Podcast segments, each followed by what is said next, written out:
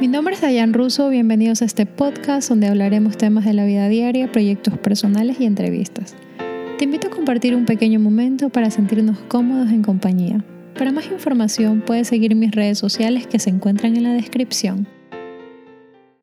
Gracias por darle al play, bienvenidos a este podcast una vez más. Hoy vamos a hablar sobre la psicología positiva y cómo procesar las emociones negativas desde un punto de vista positivo. Voy a hablarlo con Maite Fajardo, mi amiga psicóloga clínica. Por favor, preséntate, Maite.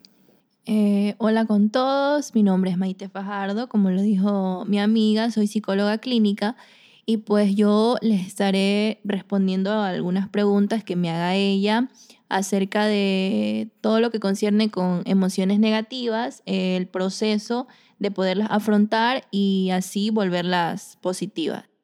Bueno, Maite, ¿de dónde nace esta palabra, bueno, esta esta, esta teoría de psicología positiva? Coméntame.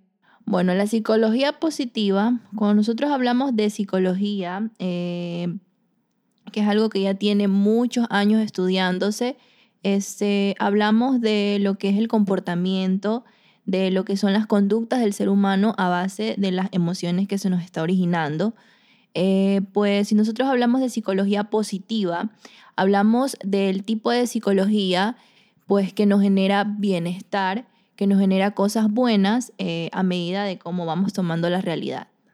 Claro, pero supongamos que eh, cierto sujeto tiene emociones negativas. ¿Cómo podríamos procesar esas emociones negativas a positivas? ¿Cómo podríamos utilizar ese, ese comportamiento? Bueno, este, todas las personas, todas las personas tenemos emociones negativas, no estamos este, absueltos de no tenerlas, ya en, así sea en el diario, en nuestra vida, en nuestra rutina, siempre, siempre, ya sea algo, algún, alguna cosa que hagamos durante nuestro, nuestro día, no nos va a generar reacciones, reacciones negativas, nos va a generar algún tipo de, de emoción, este, algunos sucesos que nos puedan pasar. Bueno, Aquí es donde entra un poco lo que es la inteligencia emocional. La inteligencia emocional, para explicar un poco, se trata acerca este, cuando el ser humano este, puede reconocer el tipo de emoción que está presentando. Este, puede lograr este, identificar el porqué, de esa, el porqué de esa emoción, el cómo se originó, cuál fue la causa, eh, y así este es el primer paso. Entonces, así nosotros o esa persona puede trabajar en el proceso de, en el proceso de aceptación. De aceptación. Ajá, y para poder recuperarse. Recuperarse y adquirir pues lo que es algo bueno de ella, sacar un provecho. Claro. Bueno, te comento, Maite, hace un tiempo yo estaba pasando por una situación de frustración y de ira.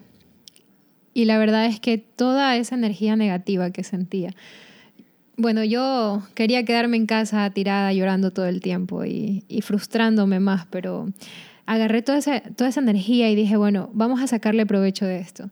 Y comencé a cuidarme, a quererme un poco más no, no, entiendo cómo hice ese proceso, porque hay personas que dicen, no sé, eres muy valiente en, en, levantarte, en luchar todos los días, en ir a clases, a, hacer entrenamiento, en cocinar bueno para ti. O sea, ¿cómo, ¿cómo, fue que yo afronté esa situación? Porque la verdad, fui a terapia un par de veces, pero no, no, no las suficientes para decir, bueno, ya estoy, estoy libre, estoy absuelta de estas, de estas emociones negativas que estaba pasando.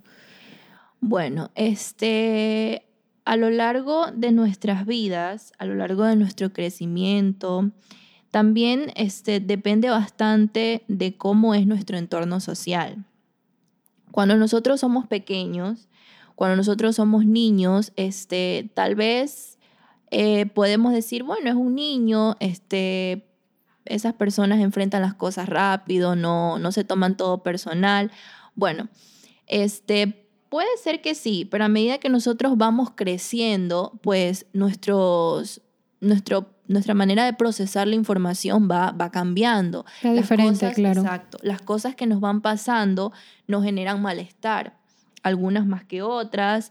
Este, podemos decir que hay personas que dicen que, bueno, yo enfrento las cosas de buena manera, soy fuerte, soy valiente, tengo bastante fuerza de voluntad. de voluntad. Otras personas Eh, las enfrentan llorando. Exacto, hay personas que no pueden y se cierran en eso del no poder. Ese círculo, claro. Bueno, exacto. Cuando nosotros somos pequeños, este, mm, se, se dice, pues no, algunas personas, algunos psicólogos lo han dicho, que cuando nosotros so- somos pequeños, nuestros padres, que son las personas que están ahí, ahí en nuestra son formación. las personas, nuestra, nuestra primera escuela, por así decirlo, nosotros ahí nos vamos formando. Cuando nosotros somos pequeños se nos forma lo que es el temperamento, lo que es el carácter. Bueno, el temperamento es con lo que uno nace, simplemente a lo largo de la vida se va moldeando.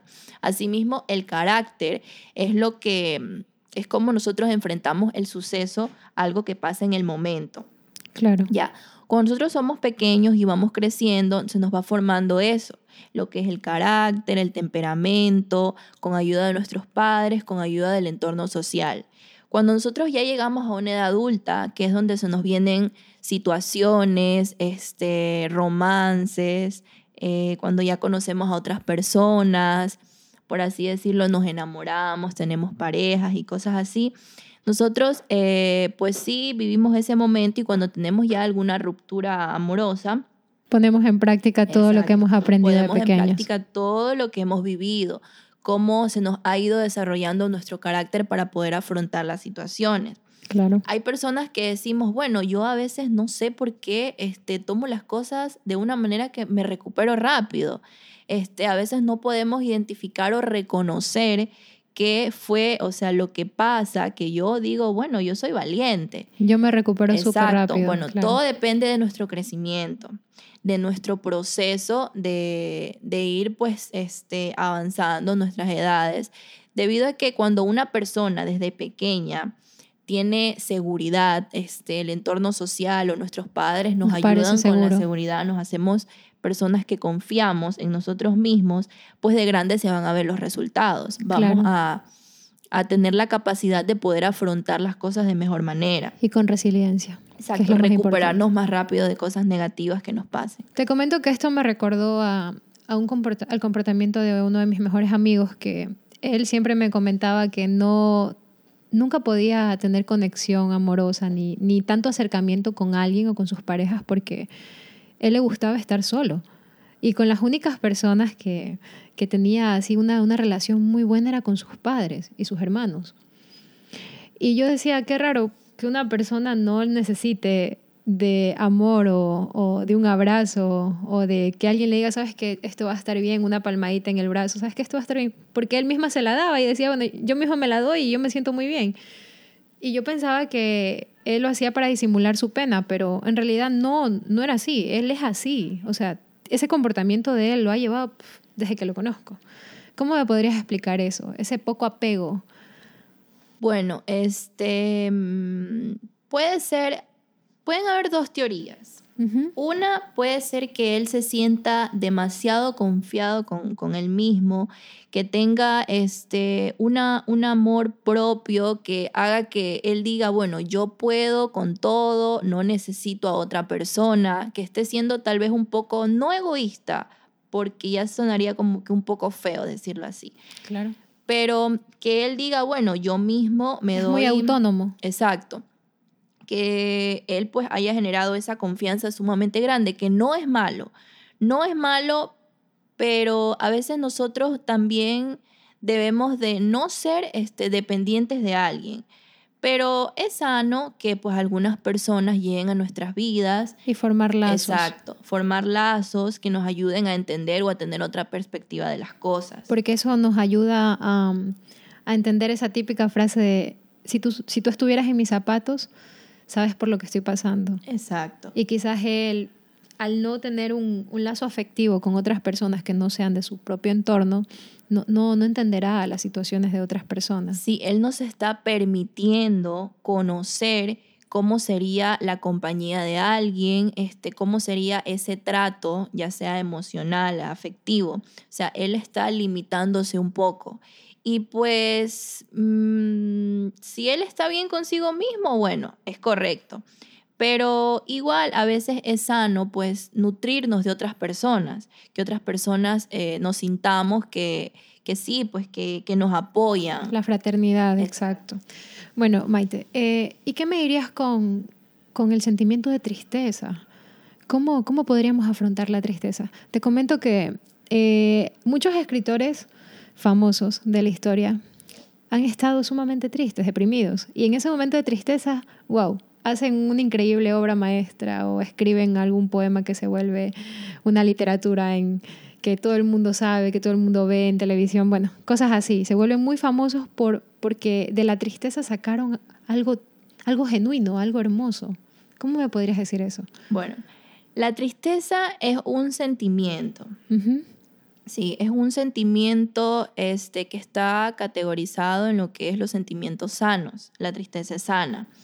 Cuando nosotros este, nos sentimos tristes, ya sea eh, cualquier situación que nos genere tristeza, bueno, este, nos estamos permitiendo sentir, estamos permitiéndonos que de todo ese suceso malo que nos haya pasado, podamos este, desahogarnos, liberar, soltar este, y no reprimirnos.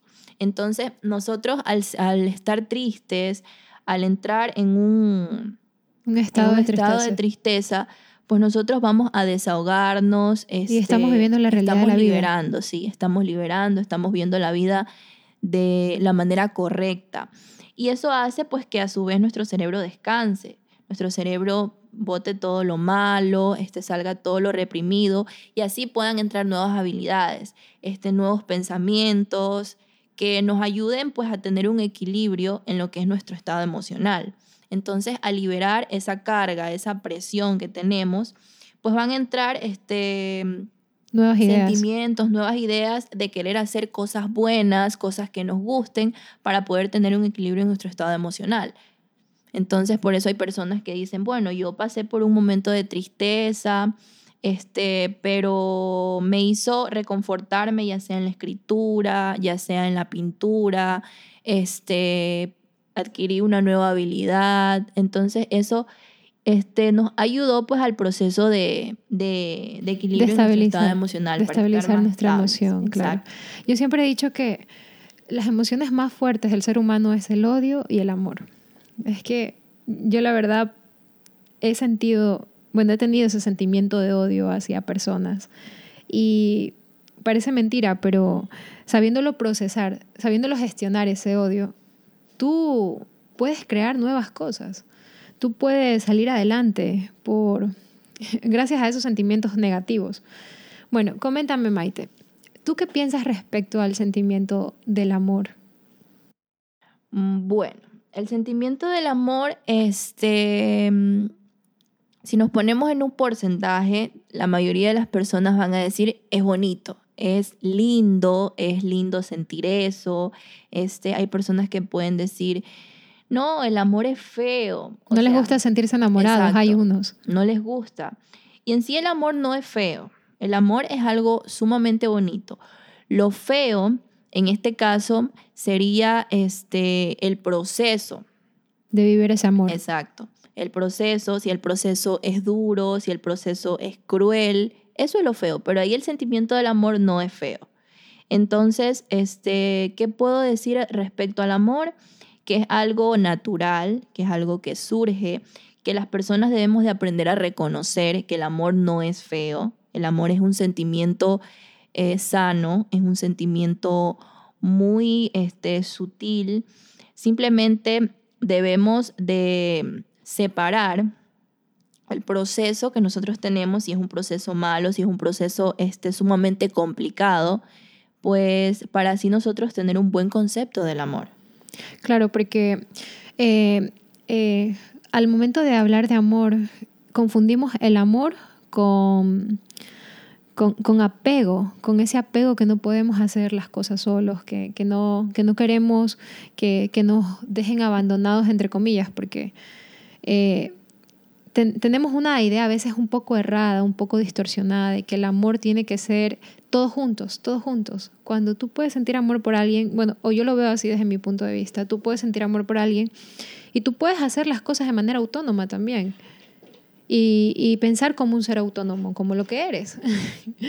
bueno, Maite, coméntame, en sí, ¿qué, qué clase de, de, de, ejercicios podríamos hacer para procesar estas emociones negativas que, que tenemos y, y, pasarlas a, unas, a, a visualizaciones positivas, a, a, comportamientos positivos de, a partir de las emociones negativas? Bueno, en primer lugar, para poder, este, primero, el primer paso es identificar eh, las emociones negativas que nosotros tenemos uh -huh. y con qué frecuencias se nos dan. Bueno, este, un ejercicio puede ser recordar lo que hicimos el día anterior. Por ejemplo, recordar desde que nos levantamos, desde que abrimos los ojos, todo, todo el proceso, si nos levantamos a desayunar, todo lo que nos pasó en ese día. Uh -huh. Bueno, recordarlo, este, analizar cuáles fueron las emociones negativas que tuvimos en ese, en ese día, en el trayecto de todo ese día. Por ejemplo, digo, en la mañana, pues la emoción negativa fue que sentí coraje, ya sea porque tuve que ir al trabajo y había bastante tráfico. Ya. Este, en la tarde tuve una emoción negativa porque, porque este, vi a un perrito que lo atropellaron y pues me, me originó, no sé. Tristeza. Ira. Desagrado. Sí. Ya. Identificar la emoción negativa que nosotros tenemos con qué frecuencia la tuvimos, este, cuánto fue el tiempo que nos duró esa emoción negativa. Bueno, entonces lo que podríamos hacer como segundo paso es, este, hay personas que nos gusta bastante, digo nos gusta porque yo también soy de esas, que nos gusta escribir las cosas, o sea, dejarlas plasmadas, ser personas más organizadas. Bueno, podemos anotar cómo fueron esas emociones, con qué frecuencia, darnos un porcentaje. Por ejemplo, la emoción, si tuve ira, fue, qué sé yo, en un porcentaje de 50%, del 1 al 100. Y asimismo también identificar cuáles fueron las emociones positivas de ese día. Si nosotros las anotamos, este, vamos a, a ver, por ejemplo, el 60% fue negativo y el 40% fue positivo. Nosotros ahí vamos a poder reconocer la frecuencia de esa carga de emociones. De emociones. Ya. Las vamos a anotar, pues voy a decir cuáles fueron las actividades que me hicieron generar las emociones negativas y cuáles fueron las actividades que hizo que yo tuve esas emociones positivas. Si, por ejemplo, eh, lo que hizo que me genere una emoción negativa fue este Algún, una discusión con algún compañero de trabajo ya. o algo así. Sí, eso fue lo que me generó la emoción negativa. Y la emoción positiva fue este que algún yo? otro compañero me trajo una manzana o sí. me regaló algo. Ya. Claro. Entonces vamos a reconocer y vamos a decir, bueno, esto no me gusta, esto sí. Ya. Para yo poder transformar esa emoción, esa emoción negativa a emoción positiva, primero tengo que trabajarla. Si, por ejemplo, a mí me afectó lo que fue la discusión con mi compañero y pues para poder decir, no, yo quiero estar en, un, en algo, en un ambiente sano, poder claro. estar bien conmigo mismo, pues trato de arreglar ese problema, o sea, de raíz, tengo que ir por la raíz del problema. Decir, bueno, ¿por qué tuve esa discusión? Eh, ¿Por qué se originó eso? Este, ¿Cuáles fueron mis errores? ¿Cuáles también? fueron los errores? Porque... ¿Qué pasó? Ver toda, toda la problemática, todas las preguntas para así poder ser respondidas decir, bueno, y buscar soluciones. Si, por ejemplo, fue porque... Llegaste tarde y sí, la discusión. Exacto, llegué tarde, se enojó esa persona. Bueno, entonces digo, buscándole una solución, pueda que otro día yo llegue más temprano, pueda que otro día llegue más temprano y eso. Entonces todo eso se va, va cogiendo un equilibrio y así. Después, si tuve otra emoción negativa, este, mismo trato de buscarle soluciones, que eso se vaya aclarando para ya, pues con el pasar de los días, si tengo la misma rutina, pues ya tomarlo de otra manera y poco a poco eso se va volviendo, este, se va haciendo mejor, se va volviendo positivo. Y más ordenado, porque Exacto. a veces te comento que a veces cuando uno dice, bueno, me está yendo muy mal, eh, no, veo, no veo cosas positivas en mi vida, quizás no, quizás no tienes un, un orden en tu mente que, que, te permite ver las cosas positivas que pasan en tu día o en tu vida todo el tiempo. Y solo te enfocas en las malas, en las malas, en las malas, pero porque no, no haces este pequeño ejercicio de que vamos a escribir las cosas malas que me han pasado. Bueno, vamos a escribir, me peleé con tal persona o discutí con mi pareja pero supongamos que esa discusión es una vez al mes, pero esa discusión te genera una inquietud de todo el mes o, te genera una inquietud de dos meses, tres meses, pero porque no afrontas la discusión, no, no te permites quizás dar la solución. Dar la solución y eso se nos vuelve una incomodidad a largo plazo. Bueno, eh, Maite, coméntame algo más.